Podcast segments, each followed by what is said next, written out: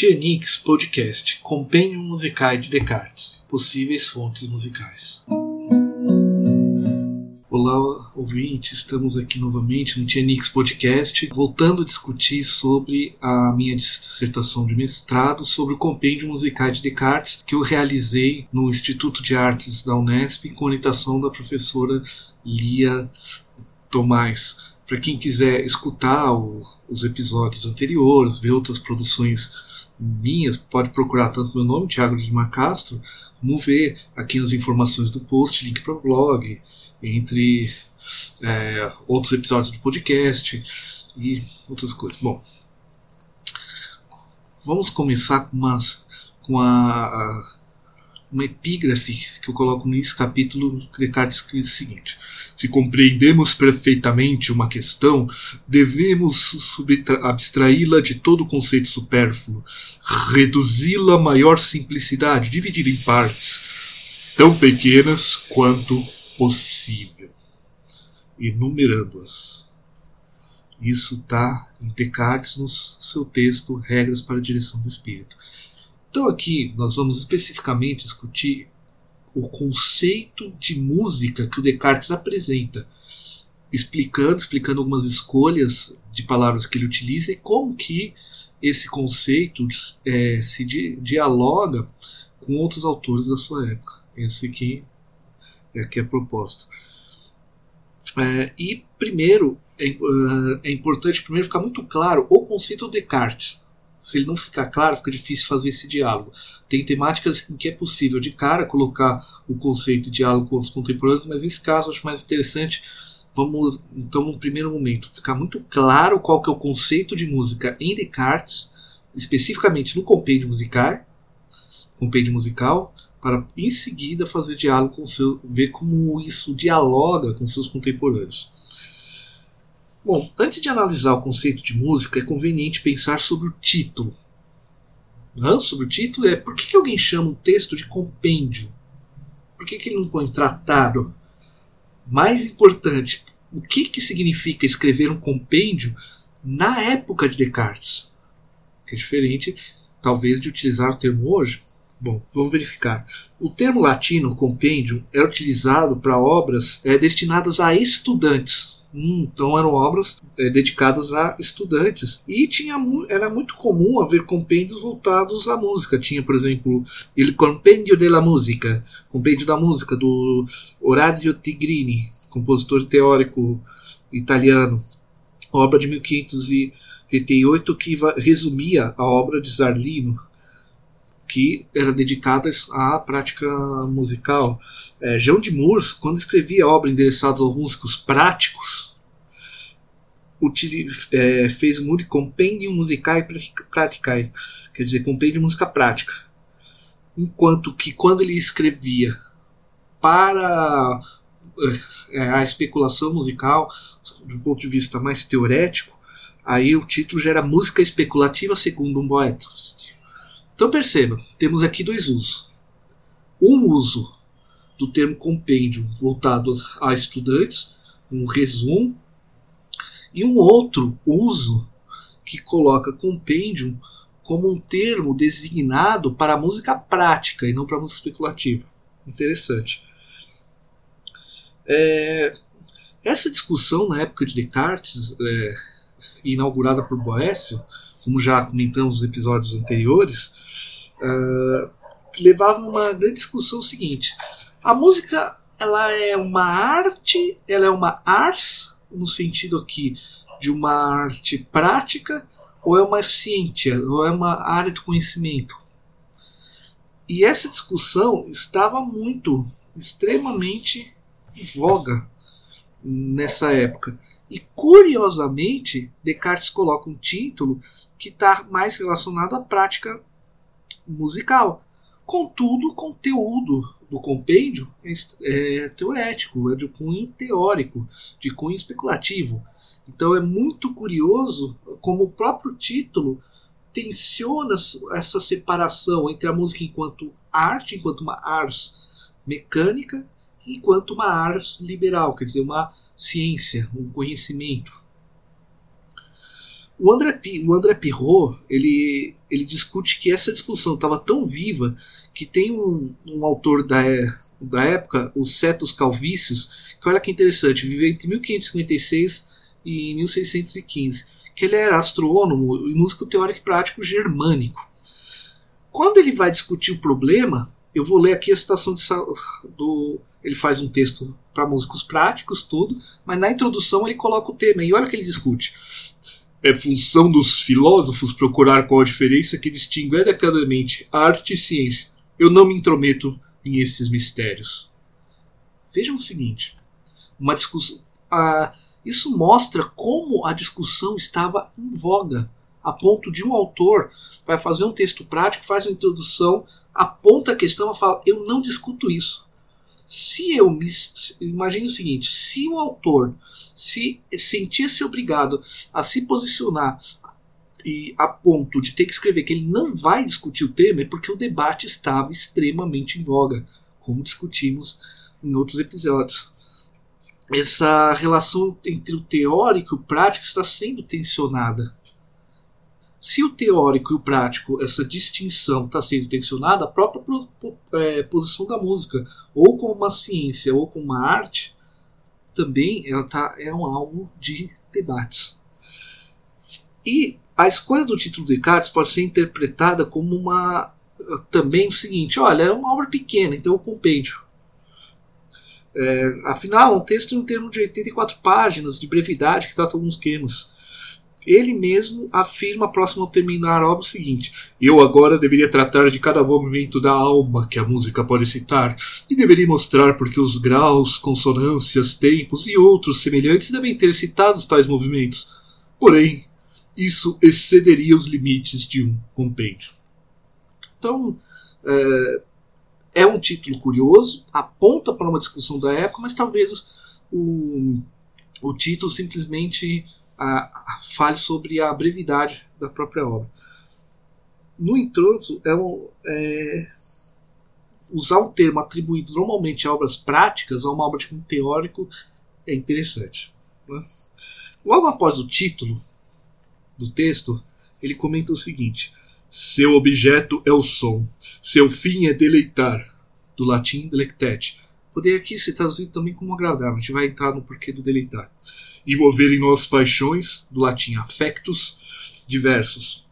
Também as canções podem ser ao mesmo tempo tristes e agradáveis, delectáveis, e não há nada de espantoso que elas produzam efeitos diferentes. Também os autores elegíacos e os autores trágicos, tanto mais os agradam quanto incitam em nós a aflição. Bom, uma pequena definição muito, muito clara. Vamos discutir ela com calma.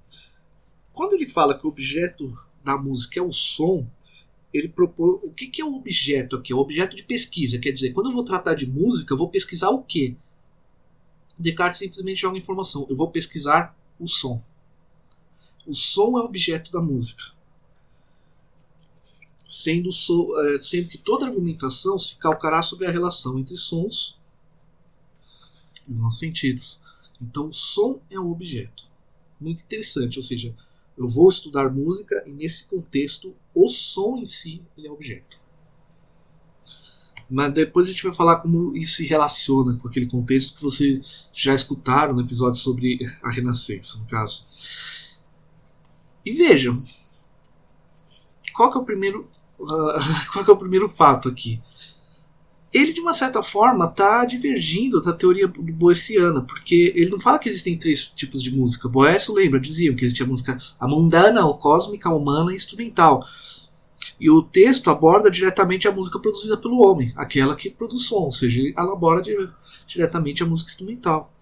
Isso não implica que o ator esteja necessariamente se contradizendo, dizendo que a música cósmica não existe, nada disso a própria ideia que a gente vai ver depois de uma proporção entre sons e sentidos poderia apontar que Descartes ainda trabalha sob o paradigma é, boeciano. Mas é muito curioso um autor de cara colocar, não, um objeto, discutir a música, o objeto é o som, ponto. É uma coisa simples, prática, mas disruptiva. Bem, é, interessantemente disruptiva. É, e mais o seguinte, imagina Descartes, o jovem Descartes escrevendo isso já é interessante. Agora, imagina o texto sendo publicado póstumamente, as pessoas já conhecendo Descartes como nossa, o espadachim da razão, o filósofo do cógito, e ler um texto como esse. A interpretação disruptiva tende a prevalecer de certa maneira. Bom, é possível, inclusive, pensar que a ideia aqui esboça a música como aura autônoma. Isso é interessante. Quando ele diz que o objeto é o som, ele está cercando, ele está uh, eh, dizendo: essa é a área musical, sobre esse objeto que eu vou refletir. É, Há quem discorde que isso tenha sido necessariamente uma revolução cartesiana, mas que Descartes esteja querendo realmente compor sua época, mas é um passo interessantíssimo. É um passo de rompimento curioso. Bom, em seguida, o que, que Descartes fez? Ele está descrevendo a música como a finalidade, ou seja, qual que é a causa final no ponto de vista aristotélico, qual que é a finalidade, qual que é o objetivo, para que, que a música é feita, o que que é, o que que se eu manipulo sons para quê? Para movimentar paixões no ouvinte. Faz, é, eu, e essa questão das paixões ou afetos ele, fa ele faz uma leve comparação com os poetas elegíacos. As, ele as elegias, os poetas elegíacos faziam elegias, elogios a, a alguém, e os trágicos. É, e olha que interessante, ele faz o quê? Pois suas obras mais agradam à medida que causam paixões intensas nos ouvintes. Essa, é que, essa comparação que Descartes está fazendo da música, curiosamente, com a poesia, seja trágica, uh, seja elegíaca elegia que, mesmo que implique em gerar tristeza, aflição, por causa da tragédia. O pensamento de Aristóteles estava muito presente à época, principalmente na Itália, como a gente já discutiu. O que tornaria essa menção às tragédias muito clara, é um exemplo muito claro. Falar em tragédia, em elegia, toda aquela moda do humanismo, a representação de tragédias gregas, tudo isso estava estava muito interessante. Claro que não, de, não dá para dizer que, que, quando ele cita a tragédia aqui, ele esteja querendo remeter a ideia de catarse aristotélica, nada disso. Mas, no contexto, isso era um tema em discussão, isso que é importante. Agora, vamos nos debater sobre o seguinte: seu fim é deleitar e mover em nós paixões é, diversas. Os trechos em latim, desculpem minha pronúncia: finis ut delectet, variosque nobis movet affectus. Bom, por que, que eu estou parando nesse ponto? Algumas traduções, inclusive em lugar de deleitar, preferem falar em agradar. A própria tradução francesa faz isso, que não seria errado. Mas o que é interessante? O verbo latino delectet, que ele é um presente do subjuntivo do verbo delectare, que além de significar deleite, poderia ser traduzido prazer. Qual que é a especificidade desse verbo? ele implica na ideia do prazer advindos dos sentidos, porém também relaciona o prazer à alma, pois já em Cícero há uma relação necessária entre o prazer dos sentidos com a alma estar consciente de seu objeto de deleite. Ou seja, Descartes escolhe um termo para prazer que implique não somente que os sentidos estejam sendo atingidos, estejam percebendo o objeto, mas que a alma, a consciência do indivíduo esteja refletindo sobre eles. Ou seja, o movimento de paixões, o processo de agradar, na escolha desse verbo, implica tanto numa audição como numa certa tensão, não, talvez não necessariamente uma contemplação, um deleite no sentido romântico da palavra, numa racionalização, mas é, não há uma separação aqui, digamos assim, entre somente ouvir ou somente ser uh, aprendido, uma experiência somente sensorial. Há uma ligação entre um, uh, entre um e ambos. Por isso que eu prefiro traduzir aqui como deleite do que necessariamente como prazer. E isso foi uma escolha. Descartes, como a gente viu, estudou muito latim. Ele não ia escolher o verbo delectet à toa. É, por quê? Uh, ou ele poderia é, fazer alguma conjugação em cima do, do verbo voluptatis. Latino também, o, o, porque o voluptatis sim é um verbo, é, é uma palavra latina para o prazer, mas é um prazer puramente sensorial, por, que é um termo muito ligado ao hedonismo e que para os medievais era um termo pejorativo. A, dentro da discussão estética, dentro ah, não exatamente estética, mas há uma discussão medieval muito forte, principalmente no final da, da Baixa Idade Média, mais próximo ali da Renascença, sobre se o prazer ele é delectare ou voluptatis, ou seja, se ele passa pela consciência ou se ele é puramente sensorial.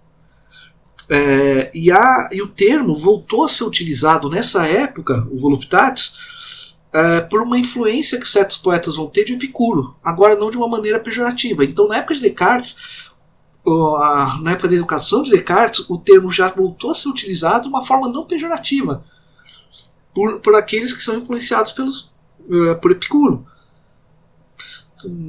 É, então, se dois termos estavam presentes, um que era um, um, prazer puramente sensorial e outro que era um prazer que também passava por um aspecto intelectual, e Descartes escolhe o prazer o agradável, que implica num aspecto é, não só sensorial, mas uma apreensão do, do é, sendo aqui um tanto cartesiano, na forma de falar, onde o sujeito ele precisa usar a razão, ele precisa a, a mente atua, o espírito, a alma atua, digamos assim, sentido da época, implica que Descartes estava tanto já vislumbrando uma diferenciação entre alma e corpo, como já está fala, propiciando a ideia de que a música, o prazer, não é puramente sensorial. Há um aspecto da alma em relação a esse. Ele não faz grandes. Isso, claro que isso daria margem a, sei lá, fazer relações com o divino, com um certo êxtase místico, tudo, ou mesmo uma relação mais intelectualista com uma música, mas a ideia está jogada. E ele está claramente colocando que a experiência musical é razão e música é razão e sensação em conjunto. Na escolha do termo, na escolha de um verbo latino específico. E só fazendo uma pausa explicação, isso é um ponto interessante, porque eu percebi essa diferença lendo um, e para quem está fazendo pesquisa, tudo, estava vendo um artigo do Paulo Godza sobre, sobre o Fitino e o Giacomini, sobre a relação música de Fitino e Giacomini. E quando eu estava lendo a transcrição do latim, é, ele está falando do piacere, né? Prazer italiano. E traduz textos de autores diferentes com proposições diferentes, mas o termo prazer que ambos autores usam é diferente. Por quê? Eu já comentei isso um pouco no episódio sobre a Renascença, é, mas o que, que eu. É, para quem talvez esteja pesquisando algum tema, esse tipo de curiosidade, ah, como que o termo era usado na tradição anterior, às vezes informa muito. A gente pode ler o texto de Descartes, simplesmente traduzir e passar por cima, mas não, se havia uma discussão, se o termo voluptatis inclusive estava voltando à moda de uma maneira não pejorativa, tendo, tendo passado pejorativo, e Descartes faz uma escolha, a, a, alguém que estudou tanto latim durante sua formação tem alguma motivação, ou seja, a escolha foi consciente é, não dá para dizer que Descartes simplesmente chutou um termo aqui. Agora, vamos entender o termo afectos. Afeto, paixões. Eu estou falando, normalmente a gente traduz afectos por afeto. É, apesar que o afectos tem uma tradição complicada de tradução. Mas de, como Descartes posteriormente escreverá um livro chamado As Paixões da Alma, e foi publicado em francês, onde ele, ele utiliza a palavra passion, então tem um. Então tem uma escolha consciente aqui também. É... E lembrando que o termo passion. Existe... Descartes também poderia usar um termo latino, passion, no caso, que, que aí era uma questão muito mais de perda pelos sentidos. Né? Eu vi esse termo também. Mas bom, vamos voltar ao afectos aqui. O affectus é um termo que o Cícero. Cícero foi um personagem importantíssimo na filosofia porque ele traduz os termos filosóficos essenciais, termos muito importantes da filosofia grega para a romana. Só que o processo que Cícero faz não é só de uma tradução, é de uma recriação, é de uma criação a partir de conceitos existentes cada, quando ele latiniza a filosofia, ele transmuta a filosofia grega em uma outra coisa, em um modo de pensar romano. Então, não é meramente uma tradução que Cícero faz, apesar de não nem sempre ser considerado um filósofo, mas não. Ele faz uma ele se apropria do conceito e romaniza. Isso é extremamente importante. Mas o termo afectos é o termo é, que Cícero escolheu para falar do patos, patós grego. Que é, o que, que significava basicamente o afectos e o patós? O patós grego é aquilo que afeta o indivíduo. Por daí que vem o termo patologia. Ou seja, de vez em quando eu sou tomado pela tristeza, não tenho controle, não, que, não necessariamente eu não ah, eu vou ficar triste, fiquei. Eu sou tomado pela alegria, eu sou tomado por uma doença também. Então são estados que o indivíduo vivencia sem a sua vontade. Essa que é a questão do patos.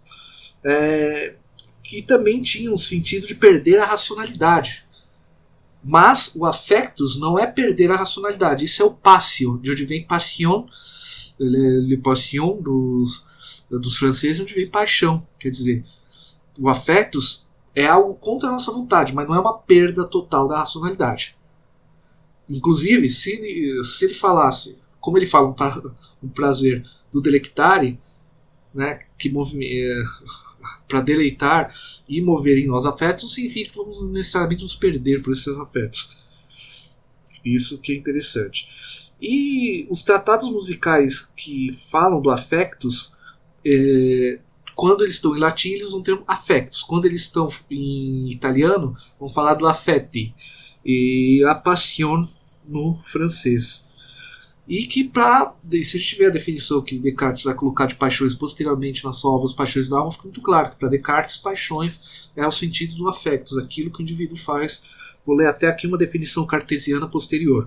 Aquilo que aqueles que chamam as suas ações são todas as nossas vontades, porque sentimos que vêm diretamente da alma e parecem depender apenas dela. Do mesmo modo, ao contrário, poder pode-se em geral suas paixões, passion, toda espécie de percepções ou conhecimentos existentes em nós, porque muitas vezes não é ela, não é nossa alma que os faz tais como são, porque sempre os recebe das coisas por ela representar. Então, basicamente afetos são esses estados que nós não temos um controle consciente desses, é diferente dos nossos atos, tá? É, o, aquilo, por isso que é a ideia do, de que nos afeta. Em seguida, o Descartes vai continuar na sua definição da música da seguinte maneira: Como meio a essa finalidade, mover no deleitar, mover nos afetos, existem duas propriedades, afecciones principais do som, a saber, as diferenças sobre as razões, ratione, de duração ou tempos, e sobre as razões, ratione, de altura relativa ao grave e agudo. Pois no que diz respeito às qualidades do som em si mesmo, com os quais corpos e quais materiais é produzido mais agradavelmente, isso é considerado pelos físicos. Hum. Vamos analisar isso daqui com calma. Então, para mover em nós afetos e nos deleitar, é, eu manipulo duas propriedades. O termo propriedades, na tradução, tem o sentido de características do som.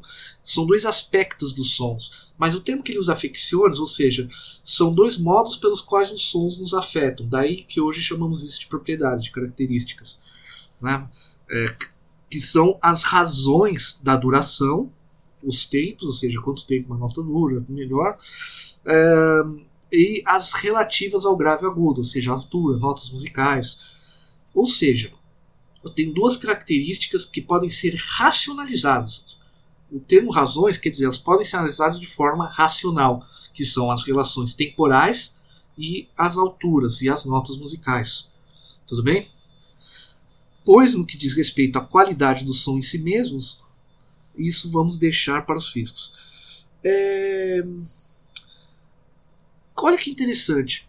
Quando ele põe que são as razões do tempo, das razões da duração e as alturas, é como se a estrutura rítmica e as alturas, as notas, as consonâncias, as harmonias estivessem equalizadas, estivessem ligadas. O Descartes aqui ele dá uma valorização extremamente interessante a, na sua definição de música a função do ritmo na nossa percepção. Isso é muito interessante, isso é uma pessoalidade.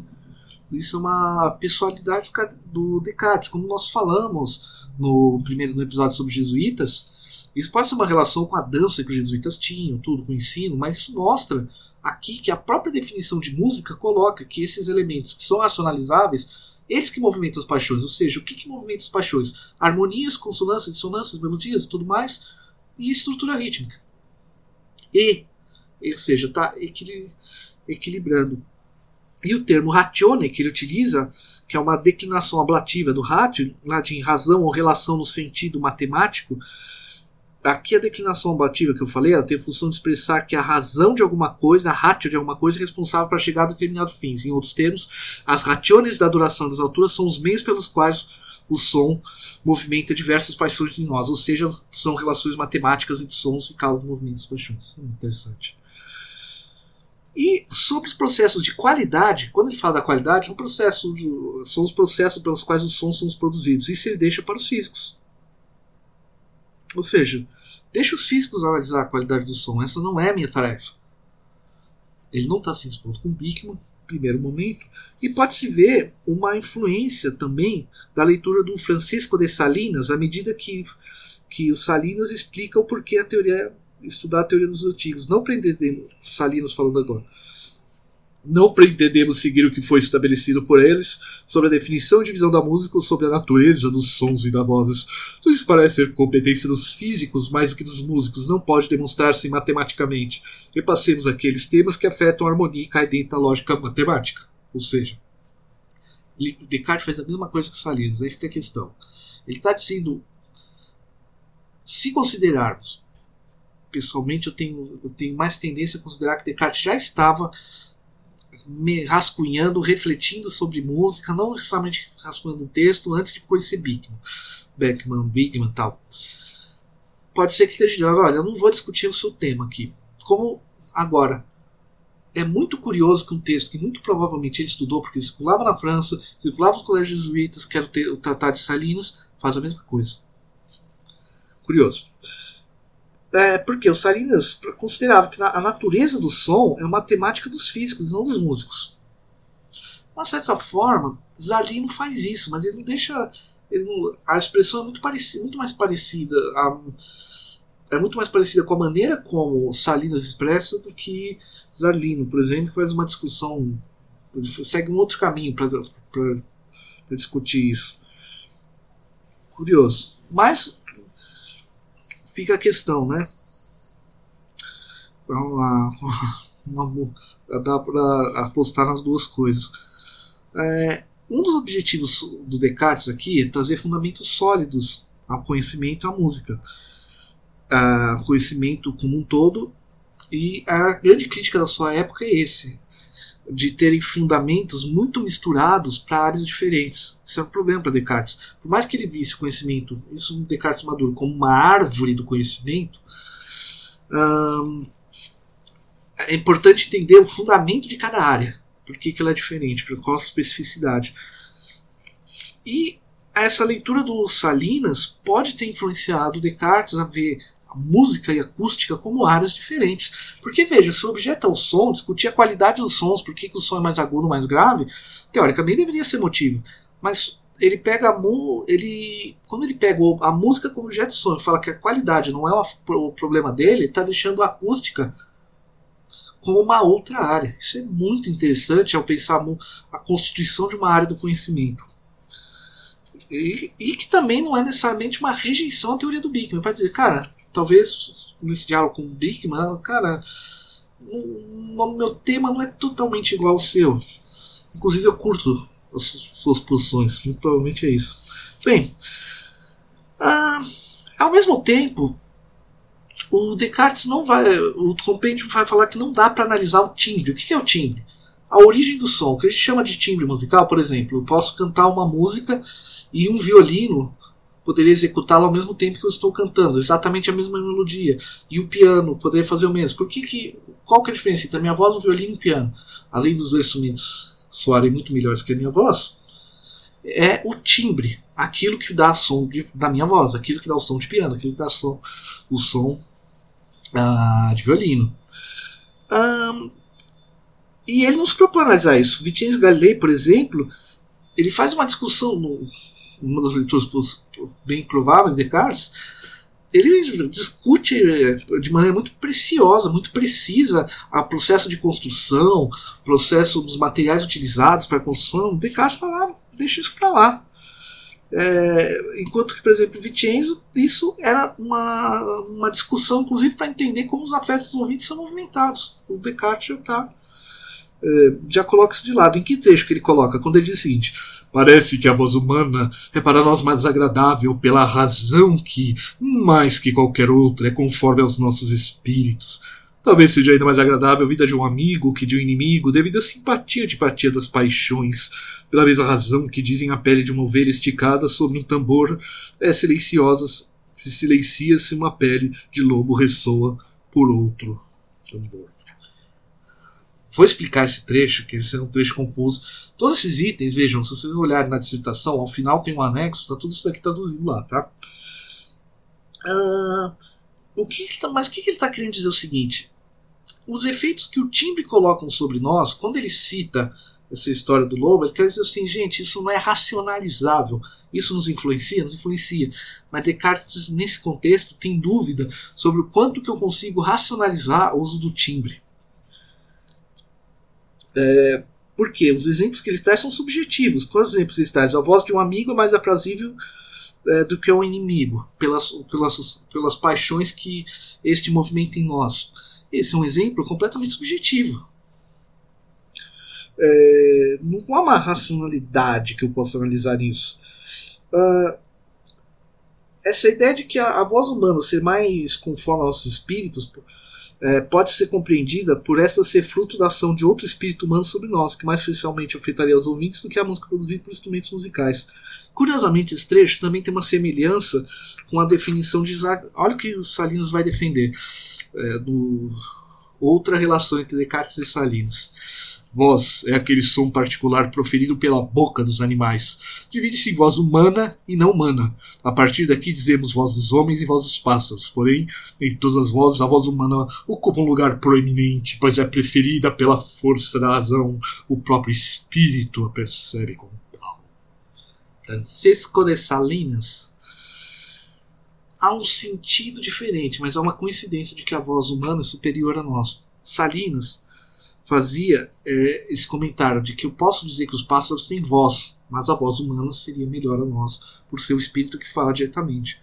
Parece-me que haver uma certa é, relação entre os termos. Além da a, a, a, questão da pele, quer dizer, de um tambor em que um, um tambor de pele de carneiro ficaria pararia de ressoar ao tocar um de lobo, que o Descartes cita, e aqui é de uma forma irônica, né? Tem todo. Uh, já vou explicar um pouquinho a origem dessa lenda. Hum, é, é uma é, é uma lenda é absurda a ideia vamos ser sérios é absurdo Putz, mas o que, que ele está querendo dizer é, ele pode, na minha opinião, ele indica o seguinte, que os efeitos que o timbre musical geram ouvidos podem ter relações com o senso comum. É como se o autor propusesse que as paixões provocadas pelos timbres têm origem nas lembranças causadas por estes e dos elementos advindos do contexto sociocultural do ouvinte, os quais, segundo sua interpretação, estariam fora do campo estritamente racional. Portanto, não é alvo de percrição intelectual da obra. Eu vejo essa lenda mais como uma. ao mostrar que não há racionalidade ele usa o absurdo para mostrar a irracionalidade. E ao citar uma lenda que era conhecida da época, que era discutida e conhecida na época, eu comentei isso. Qual é a história dessa lenda? O Buzon ele vai comentar que essa lenda vem da o Frederic Buzon é, é uma lenda da Idade Média em torno das, das, da vitória das tropas de Jan Zizica da Boêmia, onde poemas contando a, a vitória militar citava, ou seja, teve essa, essa luta na Idade Média, na Boêmia, né? E, é, sobre, e tinha essa lenda aí.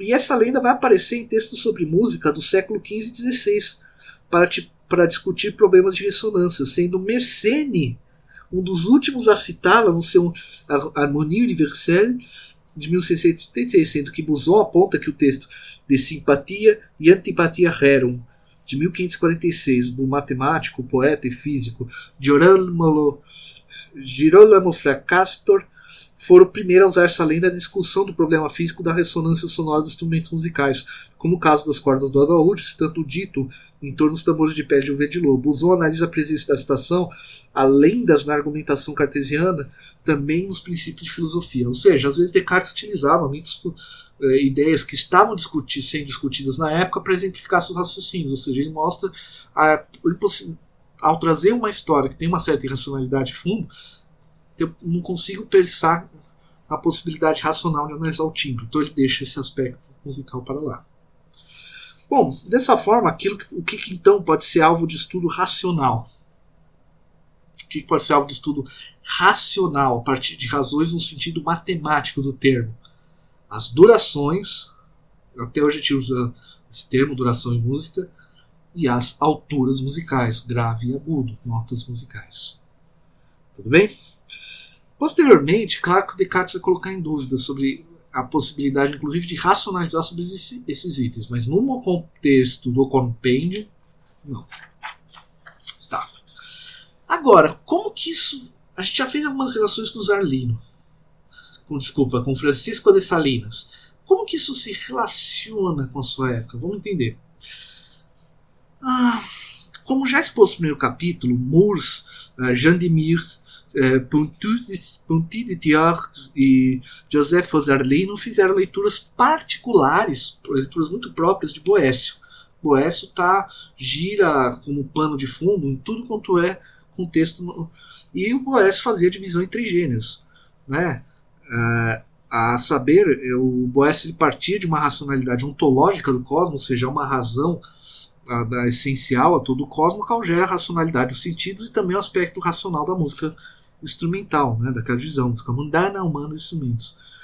A primazia da música recai sobre o número, por esse ser o aspecto ontológico da música mundana, quer dizer, o número como fonte de tudo no universo é a fonte da música. Né?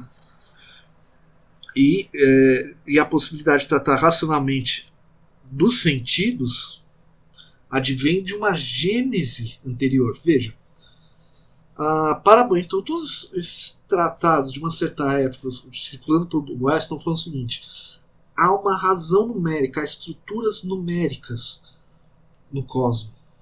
Eles vão citar, dentro daquele contexto, inclusive, que foi Deus que criou essa racionalidade numérica no cosmos e que essa racionalidade numérica gerou os nossos sentidos. Então, a possibilidade de ver para os contemporâneos de Descartes a racionalidade entre os nossos sentidos e os sons se dá porque há uma racionalidade anterior, há uma racionalidade ontológica, ontogene, uma ontogênese, quer dizer, o cosmos, o todo, foi criado de maneira racional.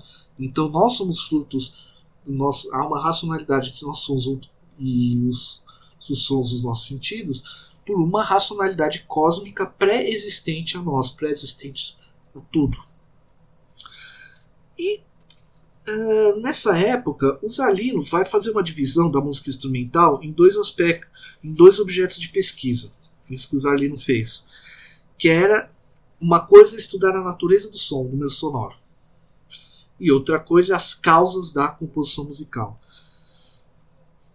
Já Salinas vai trabalhar com essa divisão de uma forma muito diferente. É, ele vai citar o Boécio, Salinas, mas ele, mas ele vai falar assim: olha, Boécio usava tal definição, mas uh, eu vejo de uma maneira um pouco. As coisas não se dão, não se dão exatamente dessa forma. Então, ele vai. É, então, para os Salinas, por exemplo, a, a música só vai ser tratada. Já Salinas, ele só tratava da música instrumental. Ou seja, Salinas cita essa música cósmica mundana Música cósmica, ordem cósmica, música humana, a, a, a, harmonia do nosso corpo e alma, e a música instrumental, aquela que nós fazemos. Ele cita que isso existe. Eles falam, não, vamos tratar as coisas do jeito que elas efetivamente são. Ele não nega a teoria, mas assim, não, não quer discutir isso. Olha o que, que o, o Salinas dizia. A música captada pelos sentidos só o ouvido a percebe e não chama a atenção do entendimento. Assim o é, por exemplo, o canto dos pássaros.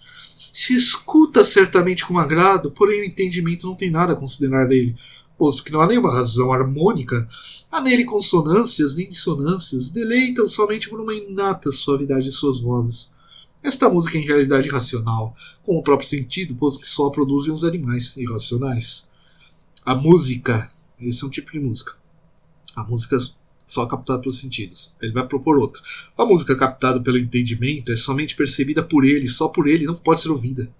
Essa parte que nós distinguimos encerra a música mundana da música cósmica que diziam os antigos. Não se deleita com ela o ouvido, já que somente chega a percebê-la do entendimento.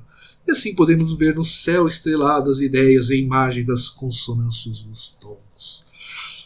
Por último, a música que é captada tanto pelo entendimento como pelos sons está no meio das anteriores, se percebe pelo ouvido e se medita pelo entendimento. Esta que os antigos chamaram música instrumental não só é agradável pela doçura natural das vozes e dos sons, como também pela apreensão intelectual da sua harmonia. Hum. Há uma mudança evidente, ou seja, Enquanto que Zarlino, todos os outros, todo mundo cita Boécio. Zarlino faz uma discussão entre a natureza do som e as causas da composição musical. Aqui, já o Salinas, ele considera primeiramente o som dos animais como uma forma de música, o som dos pássaros. E isso, isso a gente pode voltar, inclusive, a a uma relação com. Uh, historicamente, isso vem de Agostinho. Né? Uh, uma tradução poética que trata da música dos pássaros bem antiga, que remonta a Agostinho e tudo. Ao mesmo tempo, ele cita a música mundana, só que ele coloca, curiosamente, mesmo se citando a música mundana ou cósmica de Boécio, ele coloca, não, mas veja, a música que nós ouvimos, a música que nós produzimos, ela é captada pelos sentidos e pela razão. Ela é principal. O, o, o Salinas é um tanto disruptivo aqui nesse sentido. A maneira como ele exalta a música instrumental já é uma contraposição ao Descartes. Mesmo, e olha só, mesmo havendo uma certa primazia ontológica do número, Salinas insiste na necessidade de sentir os sentidos e razão para especular sobre teoria musical sobre sua prática. Sobre esse aspecto, ele diz: ou seja, eu tenho que alinhar na percepção e teorização, teoria e prática. As faculdades ou juízos que intervêm na harmonia são os sentidos e a razão. Porém, não da mesma maneira, porque, como disse Ptolomeu, o sentido julga a matéria e o afeto, a razão, a forma e a causa. O sentido conhece de maneira confusa a matéria fluida e instável, no caso da música, e a razão conhece o mesmo despojado de sua matéria, com toda exatidão e realidade. Por isso, tão necessário o ouvido para a música como para a razão. A intervenção do ouvido é necessária e de absoluta necessidade, e precede a razão por ser quem lhe fornece os materiais. Porém, ele sozinho não se basta, porque se não acudirem seu auxílio à razão, acabaria manco e débil. A raz... Uh, porém, tão pouco a razão se basta em si mesma. A razão é uma parte do entendimento. E nem este conhece nada, nem aquela julga se não entra pelas janelas dos sentidos o que deve ser conhecido e julgado.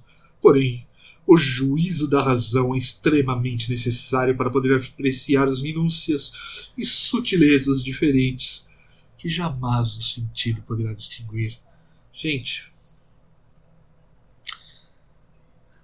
vou fazer aqui uma afirmação pesada, mas Francisco de Salinas, nesse trecho, é um precursor do kantismo.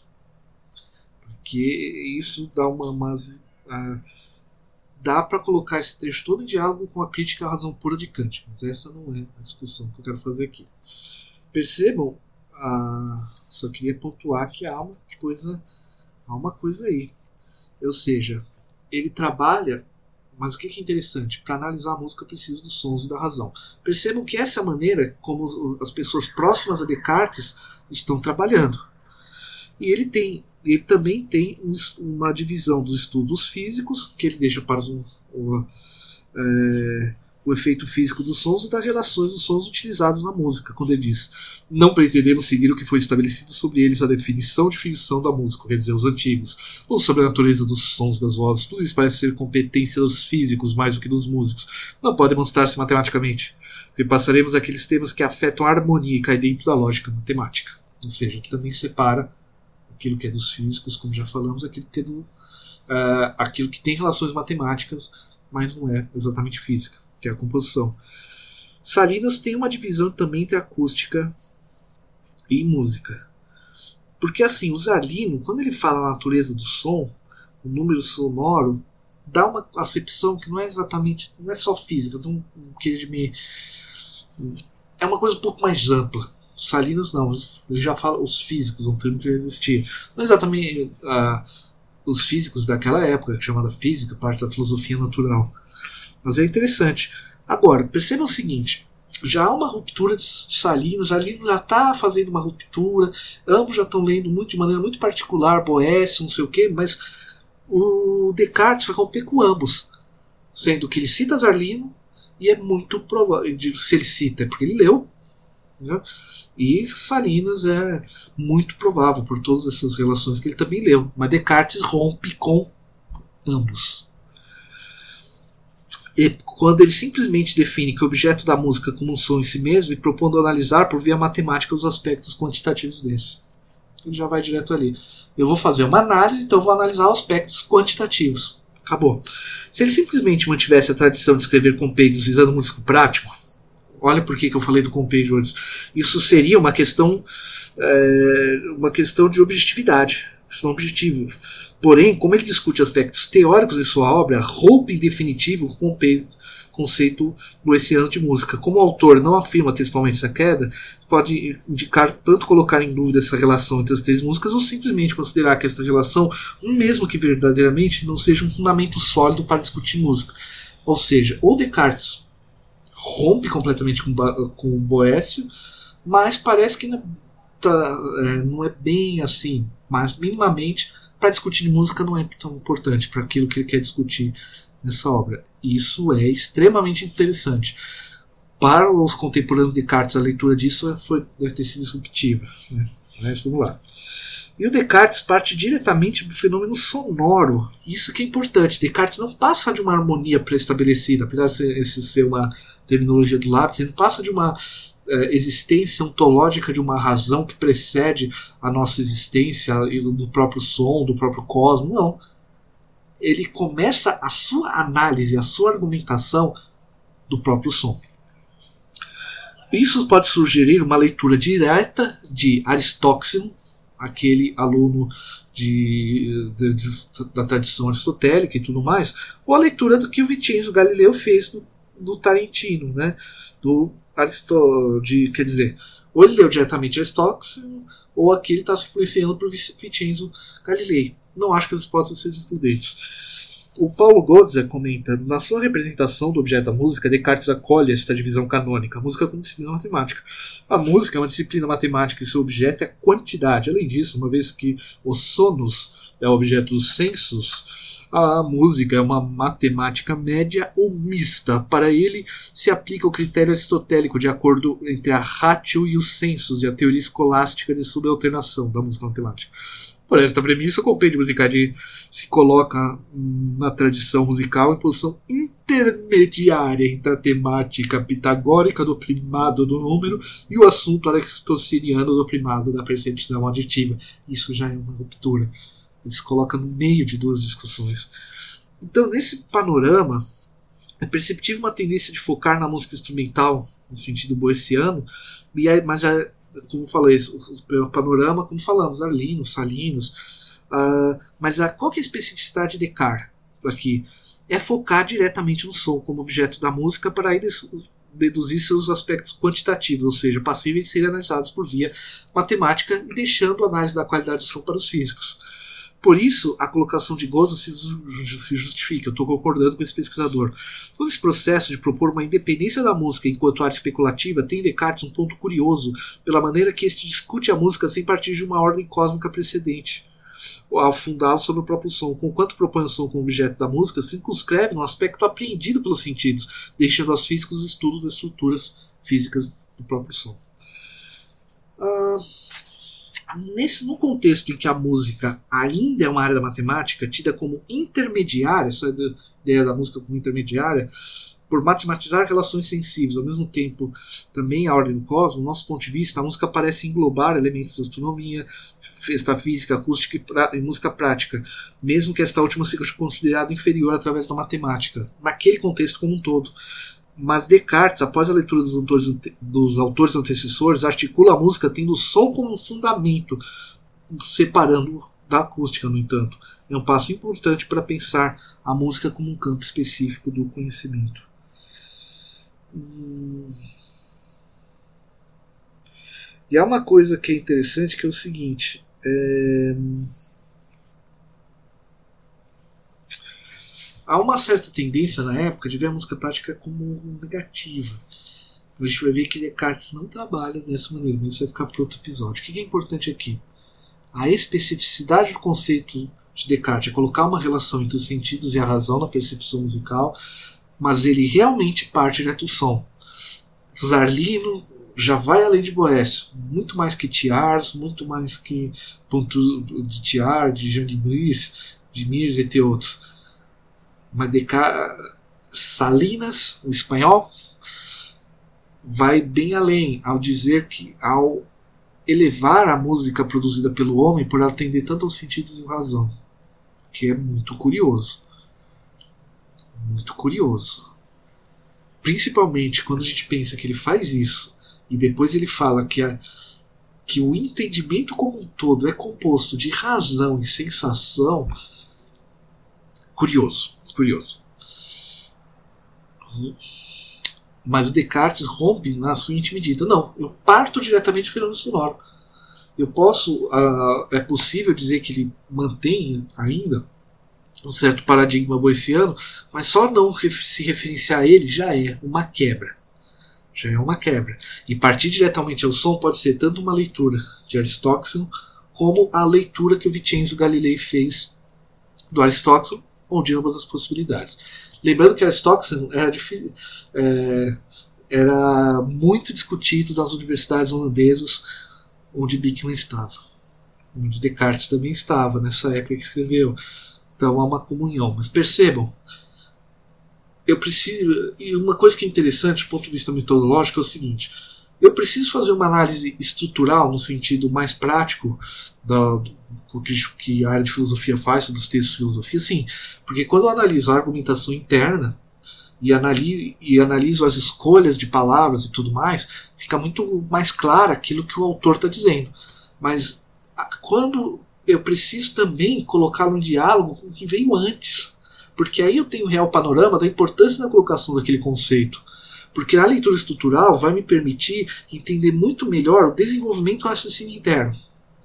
E isso é necessário, mas também é necessário fazer é, essa contextualização, no sentido de entender o debate da época. Né? E isso é extremamente interessante aqui. Bom, ficamos por aqui. Eu não fiz uma relação nesse episódio da definição de Descartes sobre música e as paixões. Isso eu vou deixar para um outro porque é uma, uma temática grande que a gente vai ver que a maneira como ele trata das paixões também tem é, também ele está dialogando com sua época de maneira extremamente interessante. Então agradeço, agradeço aí você pela audição desse episódio comentários, dúvidas, críticas, pode comentar no post, no, dentro do blog, tianix.wordpress.com, pode comentar, você viu pelo YouTube, pode ver comentar no canal, nos comentários dos canais, pode também comentar ali no arroba a Tianix e agora, lá no Twitter. E assim, a partir de agora vai ter, no, até o momento em que eu encerrar a dissertação de mestrado, vai ter um episódio sobre a dissertação e um episódio do Conversas. Depois que eu da dissertação acabar, temos mais ideias vindos, vindos aí pela frente, mas vamos ver o que vai acontecer no futuro.